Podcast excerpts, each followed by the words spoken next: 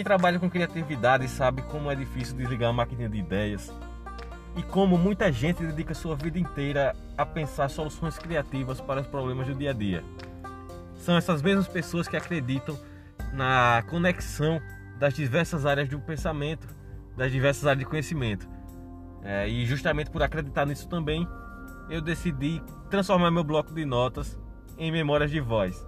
Assim eu posso aprender compartilhando e posso, junto a, a outras pessoas, criar debates interessantes através dessa tempestade de ideias. Então esse é o bloco de notas e sejam bem-vindos.